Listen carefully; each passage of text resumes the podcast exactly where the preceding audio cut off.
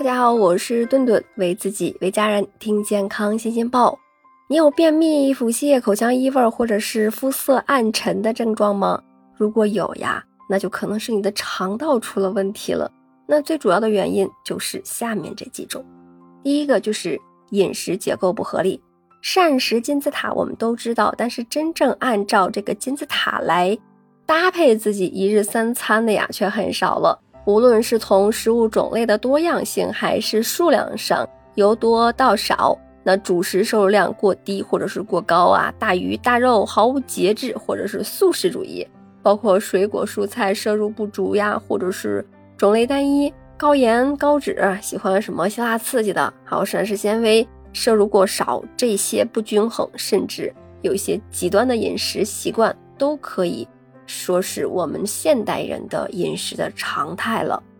再一个就是肠道内的菌群失调了。人体肠道内的细菌约有五百到一千多种。那么肠内菌群按照它的行为对人类造成的影响，可以分为有益菌、有害菌和中性菌。那不良的生活习惯，比如说吸烟、喝酒、熬夜、精神压力过大、年龄的增长，包括抗生素等一些药物的滥用。以及像手术呀、外伤、感染、肿瘤等等，都会导致肠道内菌群失调，进而就会影响消化吸收。那人体的这个免疫功能也会得到的影响。那么如何改善肠道功能呢？可以从下面这几点下手。首先呀，就是要制定一份呃均衡的营养清单。那我们每天吃的食物呢，种类有五大类，包括谷薯类、生趣类。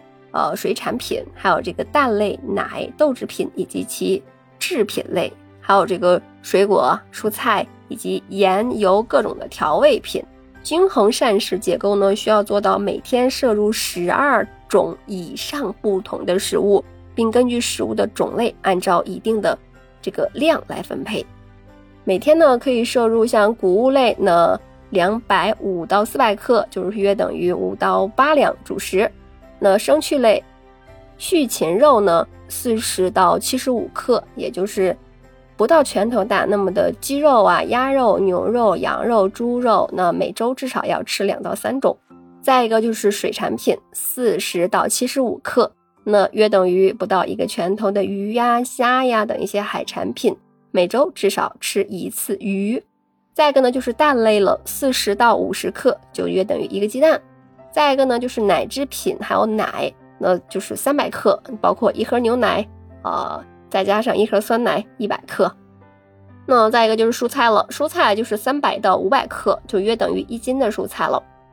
水果像是呃两百到三百五十克，半斤左右的水果。那盐呢就不要超过六克了，也就是一个啤酒瓶盖的量。油呢就二十五到三十克，大概就约等于四个汤勺的量。那可以根据以上对应制定合适自己的清单，并遵守清单执行了。再一个呀，就是要注意这个补充膳食纤维。根据中国居民膳食指南推荐呀，每日膳食纤维的摄入量为二十五到三十克。但是数据显示，我国成年人平均每天每人摄入的膳食纤维是在十三克。那能达到适量摄入。每天二十五克的人群也就不足百分之五，与膳食纤维的推荐量呀也是相差甚远。那针对这些膳食纤维这个量高的食物，那在日常饮食中也可以注意多吃一些。另外呀，也可以根据这个购买的市面上的正规的膳食纤维粉来进行冲泡或进行额外的补充。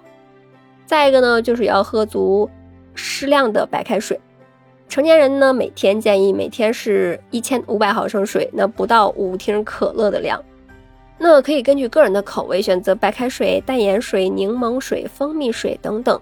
另外呢，推荐，呃，在每天早上起床以后，先空腹喝四百毫升左右的水，那补充晚间睡觉消耗掉的水分，并且刺激副交感神经，促进内脏和肠道的运动，缓解便秘。再一个呢，就是要合理的摄入这个益生菌。需要注意的是，这个益生菌虽然是有着诸多的功能，但并不是适用于所有的人。同一个人在不同的健康状态，那需要补充的量也是不尽相同的。